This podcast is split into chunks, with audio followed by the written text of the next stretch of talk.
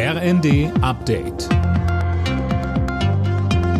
Stündlich neu. Auf den Punkt informiert. Ich bin Johannes Schmidt. Guten Abend.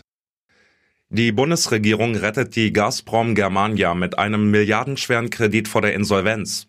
Außerdem soll das Unternehmen anders als zuletzt geplant über den September hinaus unter der Treuhandverwaltung des Bundes stehen.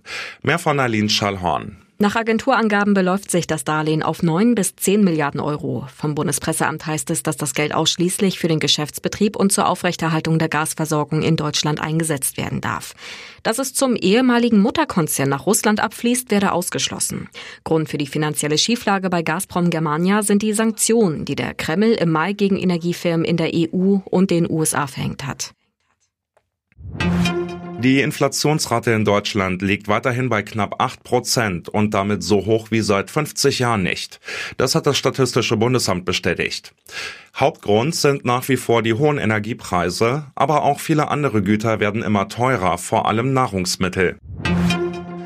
Weil Kriege heutzutage auch online ausgefochten werden, will das Verteidigungsministerium kräftig in die Cybertruppe der Bundeswehr investieren. 20 Milliarden aus den beschlossenen Sondervermögen sind für diese Einheit und die digitale Ausstattung der Bundeswehr vorgesehen. Das hat Verteidigungsministerin Lambrecht bei einem Besuch der Cybertruppe in Rheinbach angekündigt. Das bedeutet Digitalisierung, das bedeutet Funkgeräte, das bedeutet Austausch. Aber es bedeutet eben auch, dass wir genau für diesen Bereich auch uns aufstellen müssen, weil die Angriffe in diesem Bereich zunehmen. Das erleben wir jeden Tag. Und deswegen ist es gut, dass wir da entsprechend agieren können. Die Autorin von Wie man seinen Ehemann tötet, muss lebenslang hinter Gitter, weil sie ihren Ehemann getötet hat. Davon ist ein US-Gericht am Ende des Prozesses gegen die 71-jährige Nancy Brophy überzeugt gewesen.